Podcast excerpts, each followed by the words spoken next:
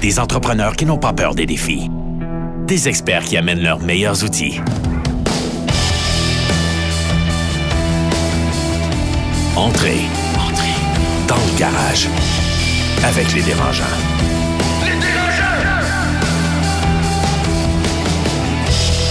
Bonjour à tous, chers auditeurs passionnés des dérangeants. Ici Étienne Crevier. Je suis très heureux de faire cet épisode hors série dans le garage sur comment devenir un employeur de choix.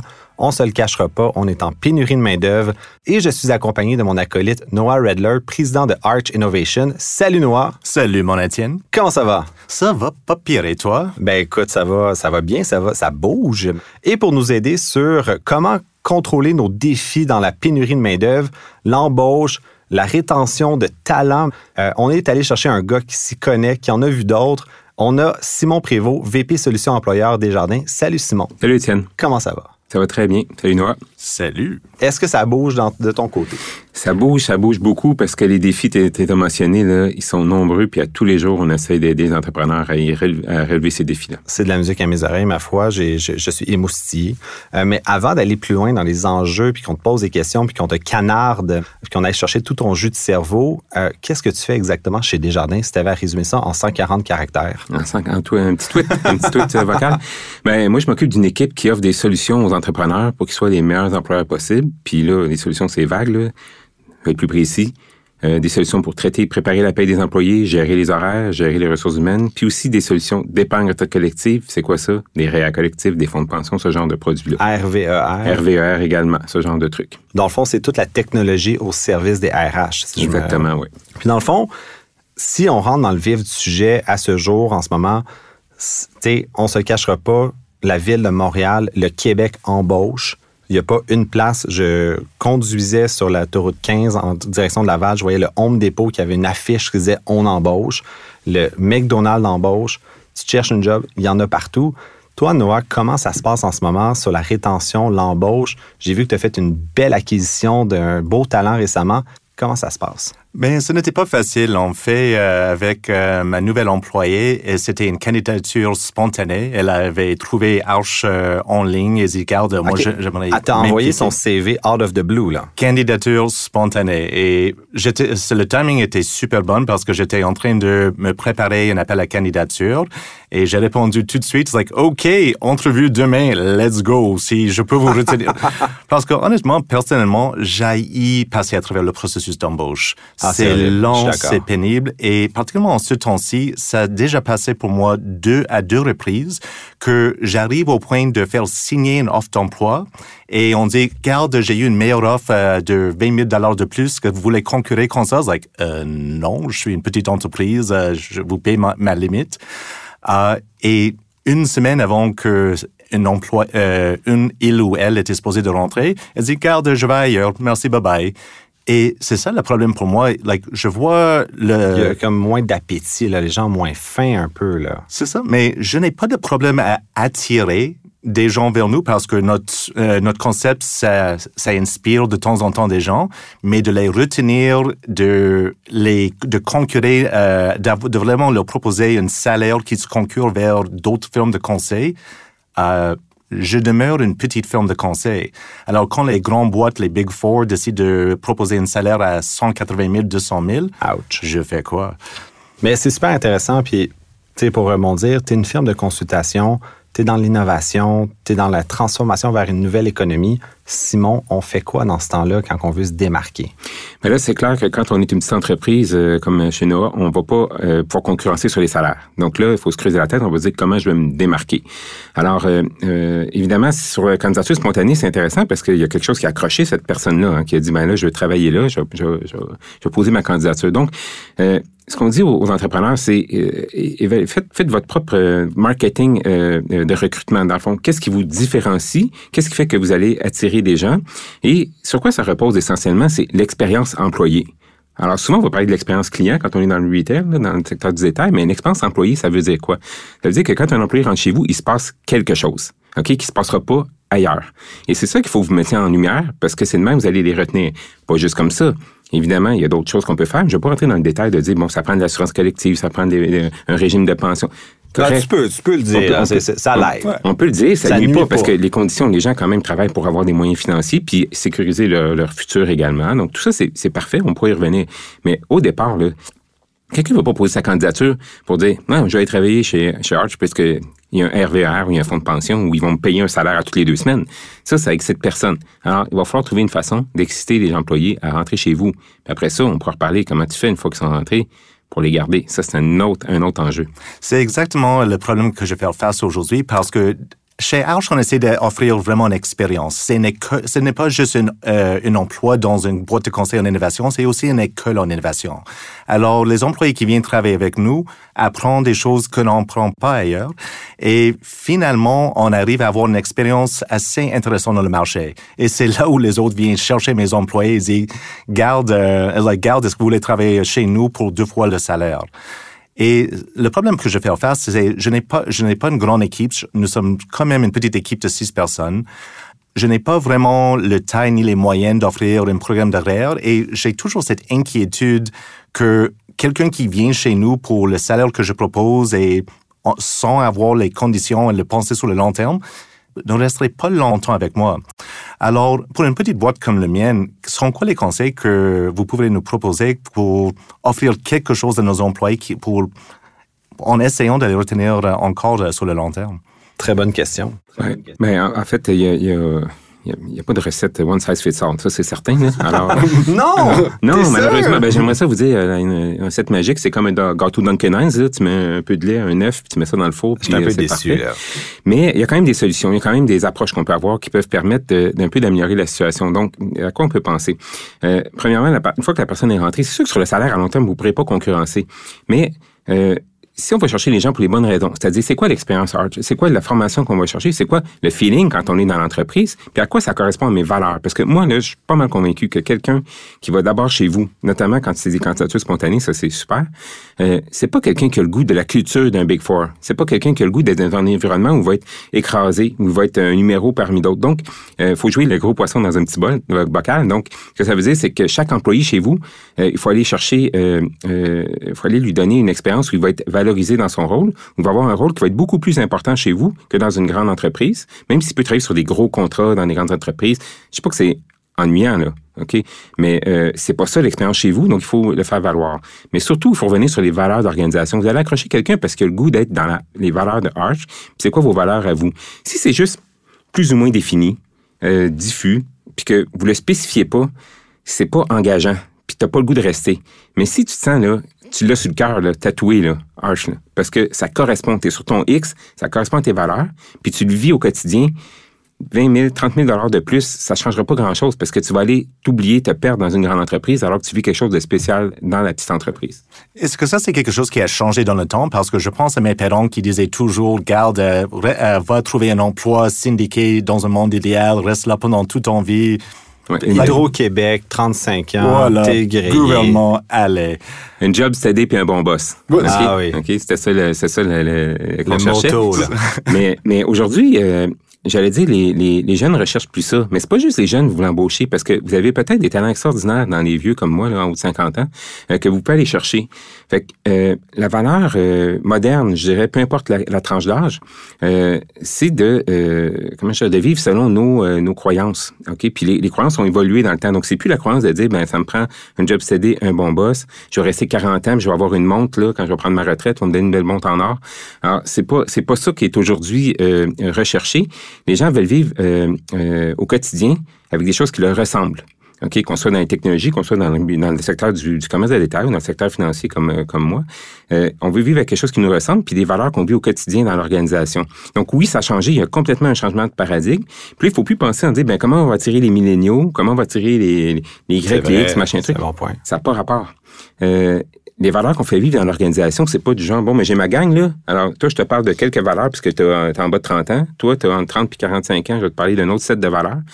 Puis toi, t'es plus vieux, ben toi, euh, toi, t'as- t'es juste au bord de la retraite, on va même pas te parler de ça, c'est pas important pour toi. C'est pas vrai que c'est important pour tout le monde. Alors, il faut les identifier puis les faire vivre. Alors, souvent, on le fait pas, ça. C'est comme, ben, c'est évident, là, c'est quoi les valeurs de Hart, tu sais, on le sait, là, tu sais. Non, on le sait pas nécessairement. Donc, Le il faut, ramener, il faut là. le ramener, le rappeler, puis qu'à chaque fois que quelqu'un rentre au bureau, il se dit, Ça- je suis bien ici, comme on dit en québécois, tu sais, je suis vraiment bien. C'est ça que j'ai le goût de vivre. Puis après ça, je vais conclure en disant, faire vivre des choses spéciales à nos, à nos, euh, à nos employés. Donc, essayer qu'ils soient plus transversaux, qu'ils participent à plus de projets, moins les compartimentés. Fait que ça, c'est une expérience qu'ils vivront pas dans d'autres boîtes qui vont payer plus cher. Mais ça, c'est très intéressant. Et si jamais ça te tente de venir chez nous, je propose un salaire non concurrentiel, mais une culture extrêmement incroyable. Oui, mais, juste un détail, parce que le salaire, quand on regarde, là, il y a plein de sondages là-dessus. Là, c'est pas la première affaire qui est importante pour les gens. C'est pas la dernière non plus, mais c'est certainement pas la première. C'est qu'il faut, faut, un peu s'enlever ça de la tête quand on commence un processus de recrutement. Euh, il faut se dire qu'on a d'autres atouts euh, pour attirer les gens.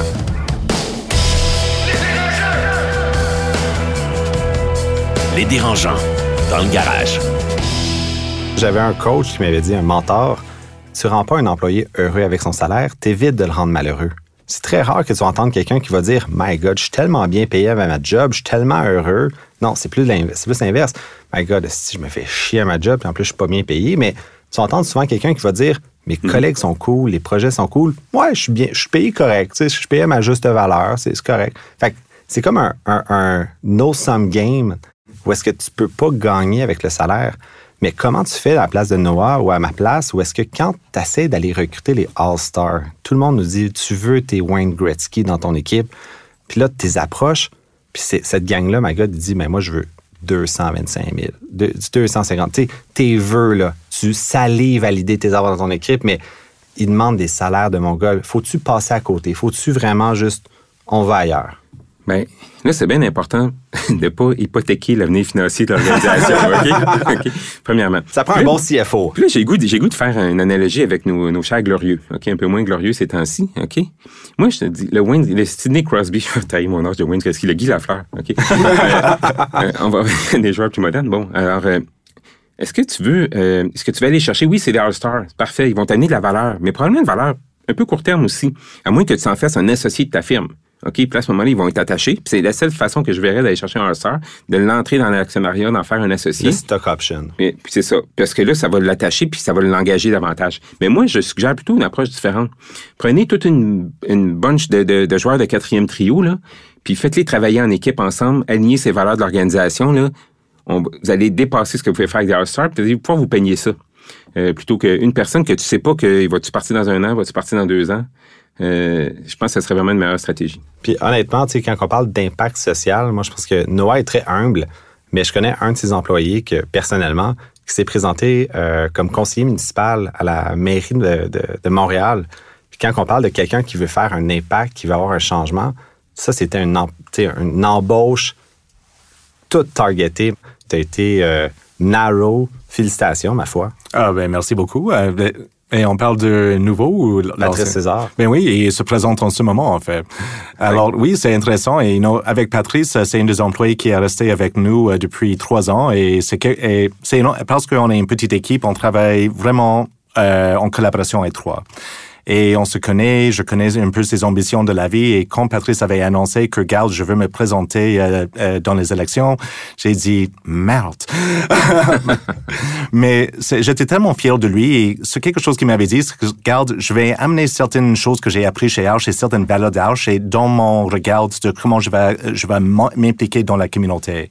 Et ça, ça m'a vraiment touché que même si euh, Patrice, je sais que Patrice va aller et continuer à faire des choses incroyables dans la vie, même si ce n'est pas avec Arch, je sais que on va toujours faire partie de son histoire. Et j'aime ça dans l'idée que c'est, je sais que facilement 80% de mes employés vont éventuellement partir vers d'autres choses. Et si je, mais si je peux retenir, euh, garder une relation forte avec ces gens, si, si ces gens répètent de leur expérience chez Arch comme un moment dans leur parcours, mais c'est comme des gens qui sont vécu une expérience dans l'université, ça devient nos anciennes. Et nous pouvons, euh, moi je pense toujours que c'est important que si un employé est avec nous pendant un mois ou dix ans, c'est important de garder une relation avec eux sur le long terme parce qu'on sait jamais où on peut se recroiser dans la vie et comment on peut collaborer de nouveau. Et si jamais j'ai un manque d'employés, mais peut-être je peux faire appel à une ancienne Archer pour juste venir nous donner un coup de main un jour. Et ça, je trouve vraiment intéressant. En fait, euh, je trouve ça super euh, intéressant aussi parce que tu es en train de créer une communauté d'ambassadeurs de ton entreprise. Exact. Euh, et ça, euh, parce que on peut pas passer à côté du fait que quand tu demeures une petite entreprise, tu vas toujours être limité sur les moyens financiers, à moins d'avoir une stratégie de croissance, puis de vouloir grandir, grandir, puis avoir plus de moyens. Donc, quand on veut demeurer petit, parce que c'est un mode de vie, ça aussi, puis c'est super intéressant d'être dans une petite entreprise. Il y a beaucoup plus, euh, il y a beaucoup de défis intéressants qu'on relèvera pas peut-être dans d'autres types d'entreprises. Mais créer une communauté d'ambassadeurs, ça va permettre de renouveler ton stock d'employés. Donc, tu es un peu aussi condamné à être une pépinière de gens qui vont venir apprendre et l'esprit Archer va vivre ailleurs, puis ces gens-là vont pouvoir amener des gens à vouloir travailler euh, pour, pour toi. Donc, euh, ça se crée pas du jour au lendemain, mais c'est dans la durée. Mais clairement, je te vois pas comme un entrepreneur qui a pas une vision long terme. Donc, euh, donc c'est une façon un peu détournée ben, d'assurer quand même une, une, certaine visibilité à ta firme qui va amener des gens à vouloir envoyer une candidature spontanée, par exemple. Exactement. Et je vois ça aussi que, like, faut, faut que tous les entrepreneurs comprennent que chaque employé demeure un investissement. On espère que ça va bien aller, mais dès ce jour on va dépenser sur, sur cette ressource, on va investir dans la formation, dans les équipements, dans l'espace, etc. Et si, like, si ça va bien ou si ça va mal, ce n'est pas important. Qu'est-ce que vous allez faire avec cet investissement dans le long terme?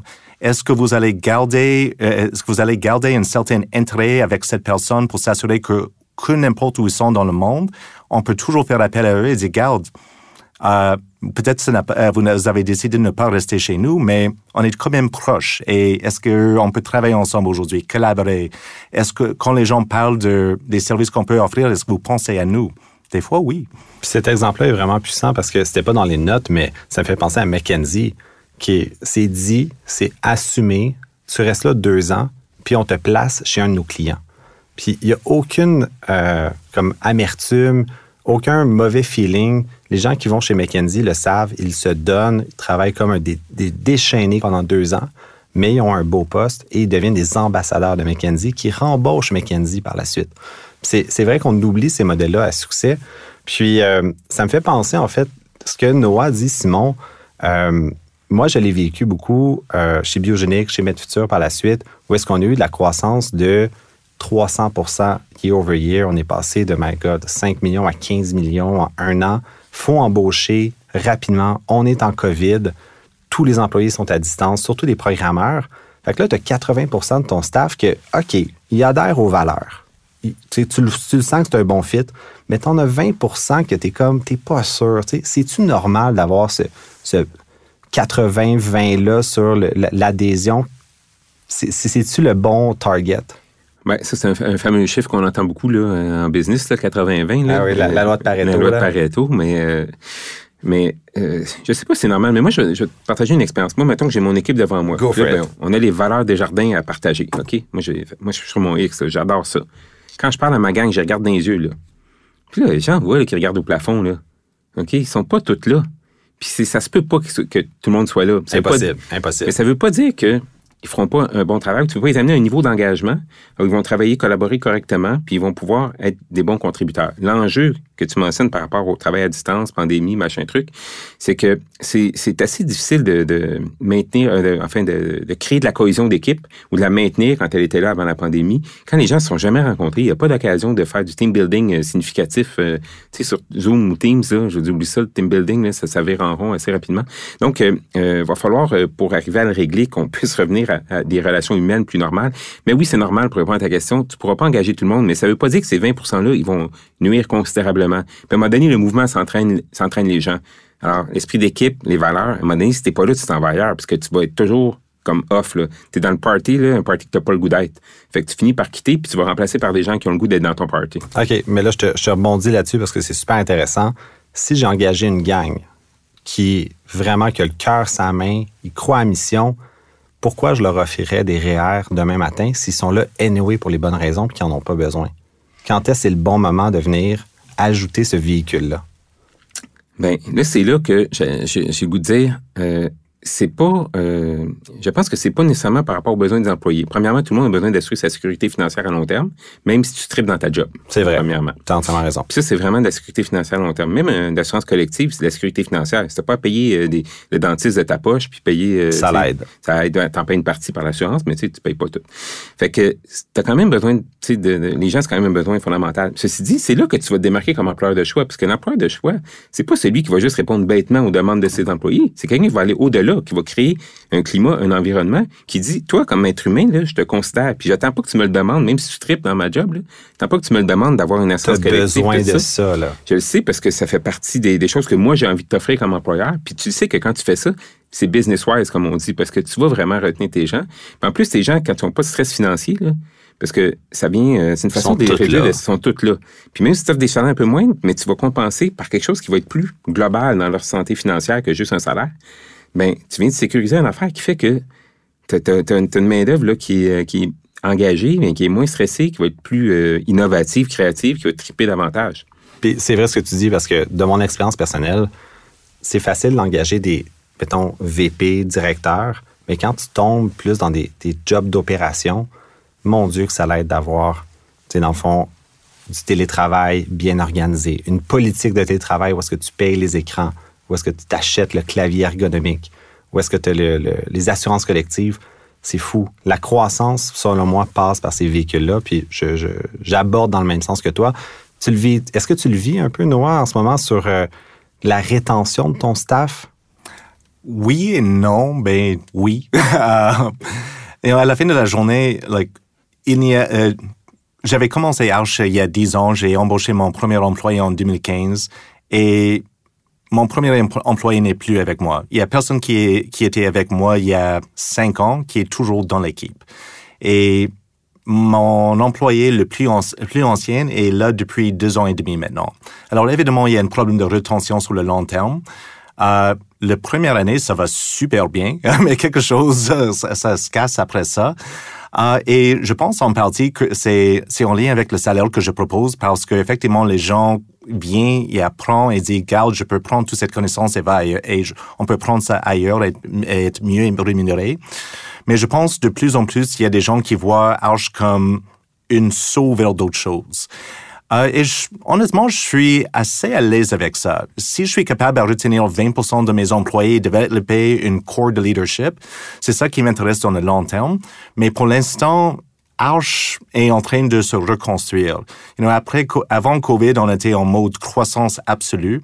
Euh, tout a été mis en pause. Nous avons ralenti, euh, pris un recul même. Euh, et nous sommes en train de reconstruire, pas de zéro, mais presque de où on était il y a quatre ans. Et c'est difficile, c'est difficile pour moi, mais là, on doit. C'est sûr que je suis beaucoup dans mes réflexions sur comment adapter euh, ma stratégie de ressources humaines pour le futur. Puis comment tu modules la croissance en fonction de l'embauche? Simon, dis-moi. Ouais, ben, là, oui, là, on est dans le problème classique de la poule et de l'œuf, là, dans un certain sens. Là, tu sais. Complètement. Alors, euh, ben, C'est quoi la solution? encore une fois, euh, bon. Il n'y a pas la vérité infuse, on est Non, mais c'est parce que faut s'adapter, puis ça dépend du, du marché aussi. hein. C'est quoi notre clientèle, c'est quoi notre marché, c'est quoi les croissances potentielles, c'est quoi notre produit, puis ou notre service qu'on offre. Mais euh, de manière générale, euh, il y a- un moment donné, si tu veux essayer d'avoir la croissance, ok, avant d'avoir euh, pour, pour, euh, pour pouvoir euh, les- moyens d'embaucher davantage pour générer davantage de croissance, c'est un équilibre qui est assez délicat, hein, parce qu'à un moment donné, tu vas tirer tellement fort sur l'élastique qui va casser. Euh, donc, je, je te répondrai en disant la poule. OK. OK. Non, mais plus sérieusement. Faut investir. faut investir, effectivement. Faut, Faut investir. donner. Euh, puis là, c'est un petit down, évidemment, dans le cash flow tout ça pendant qu'on fait ça. Mais il faut investir parce que euh, c'est ça qui va générer le moyen de, de libérer la croissance. Parce que à- avec un nombre trop restreint d'employés, on n'est pas capable de libérer la croissance de l'organisation. C'est qu'on est condamné un peu à tourner en rond et à rester petit. Donc, oui, il faut, euh, faut investir. Euh, et, mais, mais pas n'importe comment. Puis, il faut avoir une stratégie. Il faut savoir pourquoi on engage quelqu'un. Puis exactement, euh, c'est quoi les débouchés potentiels. Donc, il faut raffiner un peu notre, notre, euh, notre développement d'affaires. Mon père disait toujours, c'est comme regarder un feu de foyer puis dire, si tu me fais de la chaleur, là, je vais te donner une bûche. Non, faut que tu mettes une bûche en premier, ensuite t'as de la chaleur Quel qui arrive. exemple, j'avais jamais entendu celle-là. C'est dans le, en fait, c'est dans le, le livre Good to Great, mais euh, je, je raffine l'expression.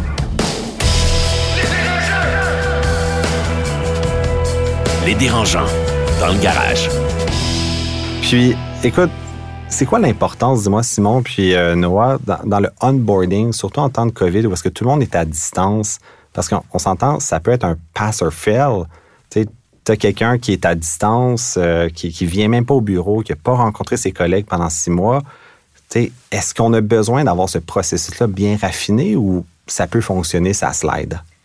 Bon, moi, comme règle du push, je dirais, n'importe quoi en business, ça fait de faire fonctionner sa slide, ça va finir par péter dans la face. Fait que ça, c'est le premier réflexe. Mais euh, je dirais que, euh, au contraire, c'est même, c'est très compliqué. Ça, c'est sûr, c'est compliqué parce que t'as pas le contact. Même nous, là, je veux dire, au début, euh, on, on, on, commence à COVID, puis on s'en va tous chez nous. C'est correct avec l'équipe, mais là, il y a des gens qui partent, il y en a d'autres qu'on embauche. On fait même pas des entrevues en présence, on fait des entrevues euh, sur caméra.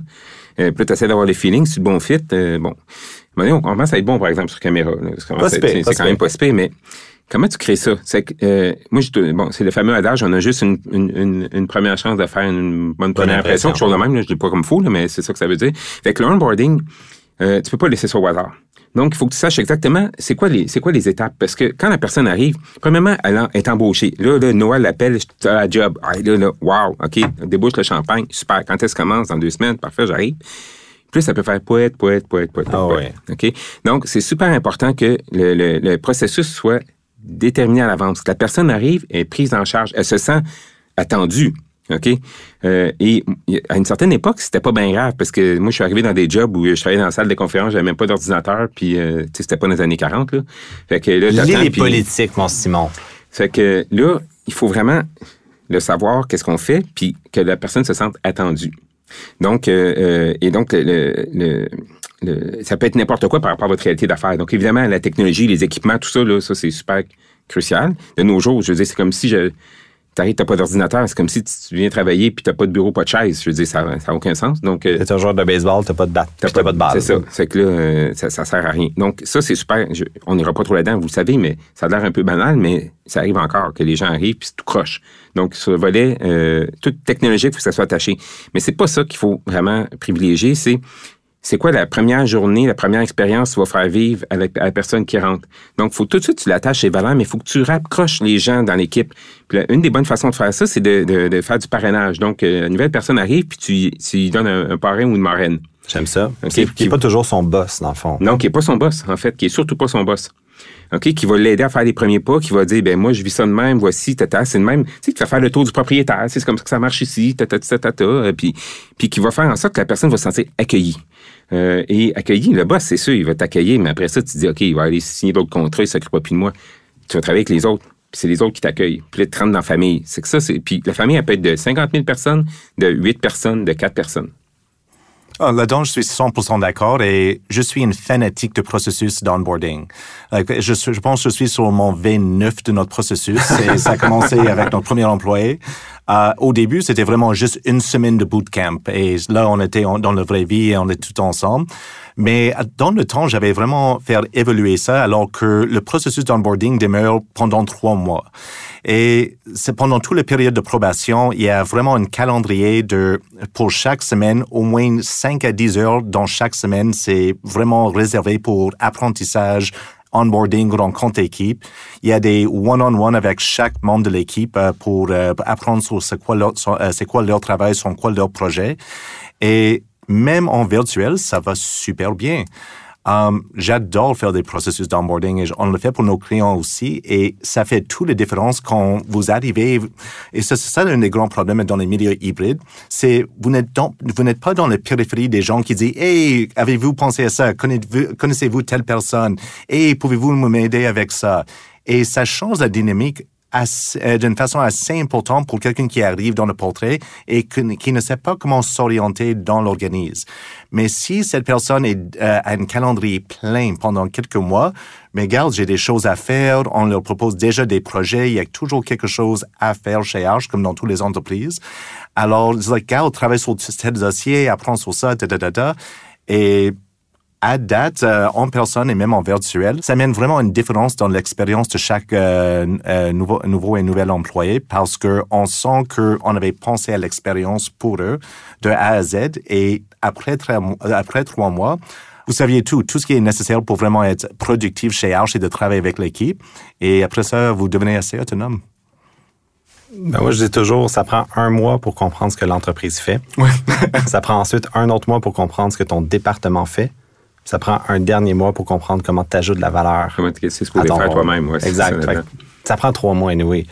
Puis, euh, en fait, moi, je vais faire un petit rebond parce que je suis un grand client de SPD, euh, Solution de Paix des Jardins. Puis je vais te faire, euh, en fait, tous mes hommages parce qu'il y a une voûte de documents incroyable sur ce, ce service-là pour tout l'onboarding, l'ajout de nouveaux employés, les formulaires à remplir pour créer la paye, créer le dossier d'employé, créer l'intégration. Puis c'est très, très bien fait. Fait que félicitations.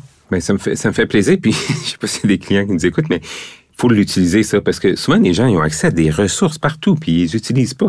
Puis pourtant, tout est là pour bien faire les choses. Alors, il faut prendre la peine d'utiliser les outils qui sont à notre disposition. Alors, euh, bien, merci pour le compliment. Euh, on travaille fort pour que ça soit euh, la meilleure expérience possible, mais évidemment, ça bouge tellement vite, hein, les besoins des entrepreneurs, des employeurs. C'est, donc, on est en constante réflexion sur qu'est-ce qui va être la prochaine affaire qu'il faut faire pour que ça soit vraiment pertinent. Tu parlais de valeur ajoutée de l'employé. Ben nous, comme on accompagne les entrepreneurs, on essaie d'avoir une valeur ajoutée là-dedans. parce que les défis, là, tu sais, puis ça, la paye, là, c'est, une affaire. La paye comme d'autres choses c'est pas ça votre business. Fait que dans bien d'autres, tous ceux qui vous accompagnent, que ce soit ce genre de service-là, de paie ou d'autres services comme la comptabilité, tu vas pas devenir comptable, c'est pas ça ta spécialité. Il faut que tu donnes ça à des spécialistes. Délègue. Délègue, parce que toi, il faut que tu te concentres sur c'est quoi ta valeur dans ton entreprise, puis c'est quoi toi, c'est quoi, c'est quoi la mission de ton organisation. La mission, il n'y a aucune mission de business, c'est faire la paie de mes employés. Oui, d'accord. Ça, ça n'existe pas comme mission d'entreprise. Alors ça, c'est un processus qu'il faut absolument qu'il soit à coche, comme on dit, mais c'est pas une mission d'entreprise. Donc, euh, toutes les affaires qui sont pas la mission fondamentale, il faut s'organiser pour que ça roule tout seul. Ou presque, là. Puis après ça, on peut se concentrer sur le fondamental. C'est que ça, ça, vaut pour ce genre de service-là comme pour bien d'autres. Puis je vais, on va clôturer là-dessus. Que penses-tu, je vais te mettre under the spot, la Belgique l'a annoncé, il allait faire un projet pilote la semaine de quatre jours qui s'en vient. Ah, ben. Que penses-tu de ça? Noah aussi, euh, je vais être curieux de t'entendre. Euh, ben, il y a, y a euh, il y, a, il y a, beaucoup de, de discussions sur le, le, plan économique là-dessus. Là, on va couper au montage au pire.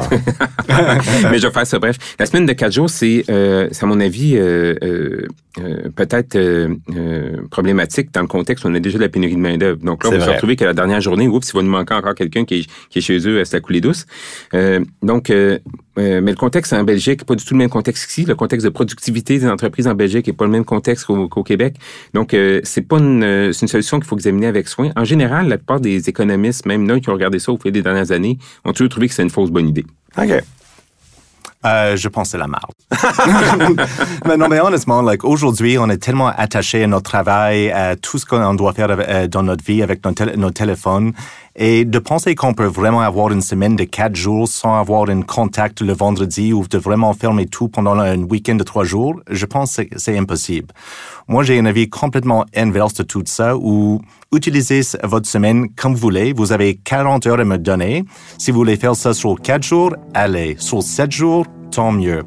Mais l'idée qu'on va vraiment avoir une semaine de quatre jours, euh, de, de quatre jours et on va vivre ça, j'ai la misère à le voir et les seules personnes que ça va vraiment aider, c'est la communauté de divertissement qui va avoir plus de clients et on doit trouver d'autres choses à faire le vendredi. c'est bien dit. Ben, sur ces belles paroles, Noah Redler, merci beaucoup. Simon Prévost, VP Solutions Employeurs des Jardins, merci énormément de ton temps. Merci. C'était très intéressant. Donc, sur ce, merci à nos auditeurs d'avoir été là pour euh, ce hors-série dans le garage et on se retrouve pour un prochain épisode. Merci, Étienne des entrepreneurs qui n'ont pas peur des défis, des experts qui amènent leurs meilleurs outils.